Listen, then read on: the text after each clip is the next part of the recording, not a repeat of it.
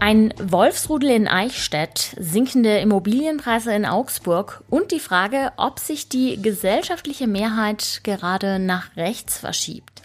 All das beschäftigt uns heute im Nachrichtenwecker. Ich bin Greta Prunster und ich wünsche euch einen guten Morgen. Nachrichtenwecker, der News-Podcast der Augsburger Allgemeinen.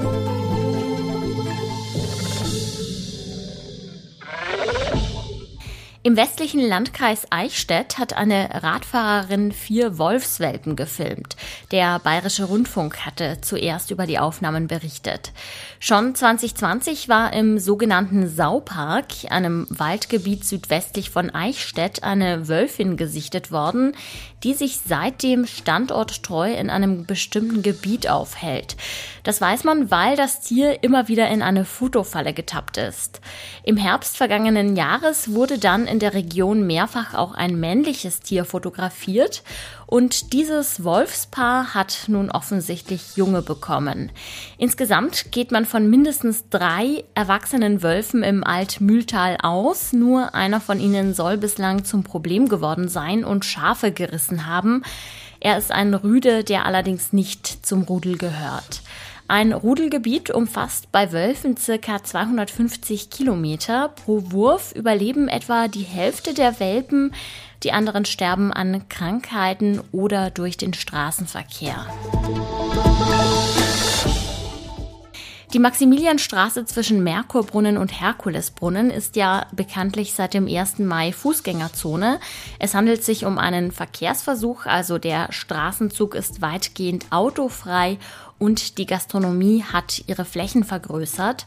Sitzmöbel und Bäume entlang der Straße machen es den Menschen angenehmer, sich dort aufzuhalten. Soweit, so gut. Ab Freitag gibt es für die Maximilianstraße allerdings noch eine Neuerung. Es wird ein sogenanntes Kulturlet aufgebaut. Das ist ein Gebilde, das etwa sechs mal fünf Meter groß ist und eine kleine Veranstaltungsfläche ist. Dieses Kulturlet steht dann auf ehemaligen Parkplätzen, die jetzt weggefallen sind und erlaubt eine Vielfalt an Nutzungen. Wer Lust hat, kann dort zum Beispiel etwas aufführen. Eine technische Ausstattung wird bereitgestellt. Als Ort des Miteinanders soll das Kulturlet Raum für Begegnung und Zusammensein in der Maxstraße bieten, sagt Kulturreferent Jürgen Enninger. Er wird die Minibühne am Freitag um 18 Uhr eröffnen. Die Preiswende auf dem Immobilienmarkt ist inzwischen auch in Augsburg voll angekommen. Nachdem die Preise in den vergangenen Jahren förmlich explodiert sind, sind jetzt Rückgänge spürbar. Der Immobilienverband IVD hat eine detaillierte Auswertung vorgelegt. Die Preise für Einfamilienhäuser gingen demnach zwischen Herbst 2022 und Frühjahr 2023 um 4,2 Prozent zurück. Bei reinen Mittelhäusern waren es 3,9 Prozent und bei Eigentumswohnungen fielen die Rückgänge mit 2,6 Prozent für Bestandswohnungen bzw. 1,5 Prozent im Neubau etwas geringer aus. Wolkig, regnerisch, aber auch mal sonnig. So zeigt sich das Wetter heute. Die Höchstwerte liegen dabei bei 24 Grad, die Tiefstwerte bei 14. Die AfD stellt neuerdings einen Landrat und einen Bürgermeister und viele sprechen von einem Rechtsruck im Land. Hat sich die gesellschaftliche Mehrheit wirklich nach rechts verschoben und kommen die Volksparteien nicht mehr bei den Menschen an? Das bespreche ich jetzt mit meiner Kollegin Margit Hufnagel aus der Politikredaktion. Hallo Margit. Hallo Greta. Du hast dich ja mit einer Studie beschäftigt, die wohl zumindest zum Teil den Erfolg der AfD erklären kann. Sie kommen nämlich zu dem Schluss, dass Populismus in Deutschland mehrheitsfähig wird. Wie lässt sich so etwas denn überhaupt messen? Also erstellt wurde diese Studie vom Sinus-Institut. Das ist ein wirklich renommiertes Institut, das sich mit Milieus in Deutschland beschäftigt. Und die versuchen natürlich durch Umfragen ähm, sowas herauszufinden, weil wenn man Leute direkt fragen würde, neigen sie zum Populismus, würde natürlich jeder sagen, nein, auf keinen Fall. Also versucht man, ähm, sich heranzutasten, indem man Leute fragt, ob sie bestimmten Aussagen zustimmen oder ob sie die für falsch halten. Und eine Aussage war beispielsweise in dieser Studie, Politiker und andere Führungspersönlichkeiten sind nur Marionetten dahinterstehender Mächte. Und dieser Aussage haben tatsächlich 49 Prozent der Menschen zugestimmt. Ein aus meiner Sicht zumindest wirklich erschreckender Wert. Bedeutet das gleichzeitig auch, dass die Menschen ihr Vertrauen in die sogenannten Volksparteien verloren haben?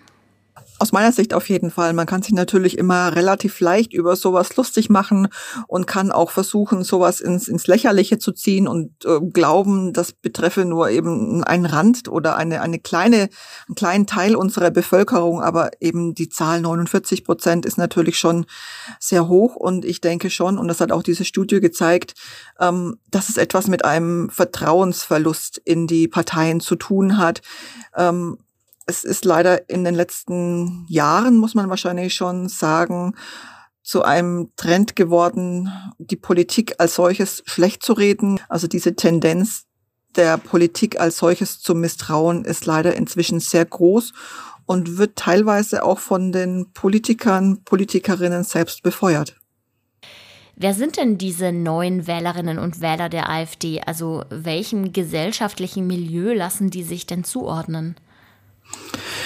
Grundsätzlich werden die Wählerinnen und Wähler der AfD einem Milieu zugeordnet, das unzufrieden ist. Das ist, glaube ich, auch weithin bekannt. Ähm, da ist sich die Politik in ihrer Analyse auch wirklich sehr einig. Was jetzt aber durch eine neue Studie wieder, ähm, eben durch diese Sinus-Studie deutlich geworden ist, dass auch immer mehr bürgerliche Schichten, immer mehr Milieus, die eben nicht zu Extremen neigen, der AfD vertrauen und ihre Stimme geben würden. Ähm, das ist eine, eine Entwicklung, die das ganze Land im Grunde verändern kann. Also wenn nicht mehr nur die, die Ränder in eine offen rechtsextreme Partei wählen, sondern wenn auch immer mehr Angehörige der sogenannten Mitte solche Parteien wählen, weil eben diese Mitte ja auch ein Bindeglied ist zwischen Leuten, die, die fortschrittsgewandter sind, zwischen Leuten, die vielleicht ein bisschen konservativer, traditioneller sind. Also das ist gerade eine Bevölkerungsschicht, die ganz stark ähm, ausmacht, was wir ein, für ein Land sind, was wir vielleicht auch an Veränderungen zulassen, wie wir mit anderen Meinungen, anderen Menschen umgehen. Insofern ist das eine Entwicklung, ähm, die eigentlich schon Beachtung finden soll. Also ich kann dir dazu auch nochmal drei Zahlen nennen. Im Jahr 2021 gehörten 43 Prozent der AfD-Wähler dem bürgerlichen Segment an. Im Jahr 2022 waren es schon 50 Prozent. Und im Jahr 2023 sind 56 Prozent der AfD-Wähler, die dem bürgerlichen Segment angehören. Also eine wirklich hohe Zahl. Ja, in den letzten Wochen und Monaten sehen wir es ja immer wieder. Es sind oft wirklich einzelne Themen, an denen sich die Geister scheiden und gar nicht so sehr große Komplexe. Also zum Beispiel Migration, die Heizungsdebatte und natürlich der Klimawandel sind einfach gerade riesige Streitpunkte. Wie kann die AfD denn ausgerechnet bei diesen Themen punkten? Also äh, was für Lösungen bietet sie denn da an? Der Kern der AfD ist eigentlich gar keine Antwort auf diese komplexen Themen liefern zu müssen. Es reicht der Partei aktuell aus, dagegen zu sein gegen Zuwanderung, gegen Veränderungen im Sinne des Klimaschutzes. Ähm, wirklich tragfähige Konzepte muss die Partei im Moment gar nicht vorlegen um neue Wählerinnen und Wähler zu finden. Man sagt ja auch immer, die AfD sei eine Protestpartei. Da kann man geteilter Ansicht ähm, darüber sein. Es ist sicher ein Teil davon. Ähm, Fakt ist aber, dass viele Leute am liebsten hätten, dass alles so bleibt, wie es ist. Oder wie manche Forscher sagen, dass alles so bleibt, wie es eigentlich nie war, weil man sich die Vergangenheit ja oft äh, selbst so ein bisschen schönredet. Und ich glaube, das ist auch ein Grund, warum die, die Wählerschaft der AfD inzwischen so weit in die Mitte reinreicht. Nämlich, dass die Leute Angst haben, dass das Leben, das sie bis jetzt geführt haben, gefährdet ist. Also das Haus verliert an Wert. Ich muss da so viel investieren, dass ich äh, mir das vielleicht nicht mehr leisten kann. Die Gesellschaft verändert sich so, dass das vielleicht meinem Gefühl für die eigenen Werte nicht mehr entspricht. Also man verliert so ein bisschen das Fundament, auf dem man steht. Und das ist natürlich ein, ein sehr menschlicher Reflex auch. die Frage ist eben, wie die Politik darauf reagieren könnte, um den Leuten da wieder mehr Vertrauen zu, zu geben. Eine letzte Frage noch, Margit. Und zwar beobachtet man ja nicht nur bei der AfD, sondern auch bei anderen Politikern in Bayern, dass sie, ich würde mal sagen, auf den Zug des Populismus aufspringen. Also als Beispiel fällt mir da vor allem der freie Wählerchef Hubert Aiwanger ein, der ja in letzter Zeit wirklich mit ein paar sehr, sehr scharfen Aussagen auch für sehr viel Kritik gesorgt hat. Bringt das Aiwanger was? Also würdest du sagen, der profitiert jetzt gerade davon, dass er auch Populismus als Mittel nutzt, gerade jetzt im Landtagswahlkampf? Also ich würde zumindest sagen, dass, ähm, dass Hubert Aiwanger da ein ziemlich großes Wagnis eingeht. Zum einen denke ich, dass es sehr wohl ähm, die Berechtigung für Parteien oder auch für Politiker, wie er es ist, gibt, dass die Leute auch anders wählen, als es vielleicht die Mehrheit ist. Also die Freien Wähler und auch Hubert Aiwanger würde ich nie im Leben in eine rechte Ecke oder sowas stellen. Da tut man ihm, glaube ich, völlig Unrecht aber er zündelt einfach manchmal und merkt vielleicht noch nicht mal, dass er in dem Moment zündelt. Weil wenn ich die Demokratie in Frage stelle, dann glauben das vielleicht noch äh, ein paar Leute, die würden aber dann im Zweifel vielleicht doch lieber das Original, nämlich die AfD wählen, weil die Freien Wähler einfach als etablierte Partei auch gelten. Ich meine, Hubert Aiwanger ist stellvertretender Ministerpräsident in Bayern. Er ist jetzt kein Revoluzer oder keine, keine Opposition in irgendeiner Form er ist Teil des Systems, wenn man so sagen möchte. Insofern finde ich, dass er da wirklich großes Wagnis eingeht. Meine Kollegin Margit Hufnagel war das zu der Frage, ob sich die gesellschaftliche Mehrheit wirklich gerade nach rechts verschiebt. Vielen herzlichen Dank, Margit, für das Gespräch. Sehr gern.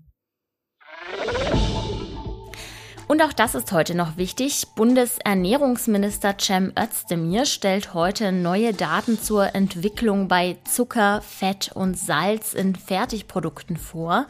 Die Daten stammen aus einer regelmäßigen Untersuchung, mit der das bundeseigene Max-Rubner-Institut Zusagen der Hersteller zu Zutatenänderungen für gesündere Lebensmittel überprüft.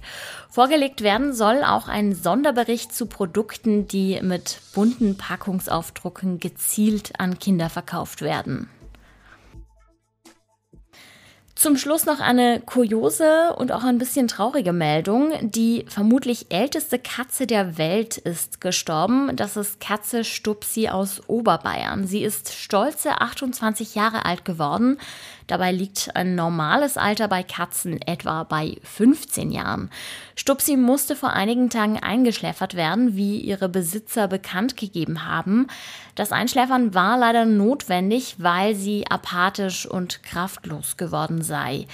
Einen offiziellen Beweis für Stupsis Alter gab es übrigens nie. In jungen Jahren war die Katze nie beim Tierarzt und wurde auch nicht geimpft oder gechippt. Deshalb hat man da keine Daten vorliegen.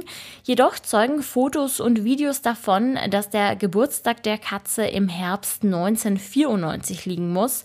Die Besitzerin hatte sie damals von einem Bauernhof zu sich geholt und auf diesem Bauernhof wurden die Aufnahmen vor knapp 29 Jahren gemacht. Die älteste jemals im Guinness-Buch der Rekorde registrierte Katze war übrigens 38 Jahre alt. Die ist 2005 verstorben. Also eine richtige Katzenuroma. Ja, und mit diesem kleinen Fun Fact entlasse ich euch jetzt in diesen Dienstag. Ich sage vielen Dank fürs Zuhören und bis bald. Der Redaktionsschluss für diese Folge war am Montag um 24 Uhr und mein Name ist Greta Brünster. Ciao und macht's gut. Nachrichtenwecker ist ein Podcast der Augsburger Allgemeinen. Alles, was in Augsburg wichtig ist, findet ihr auch in den Show Notes und auf augsburger-allgemeine.de.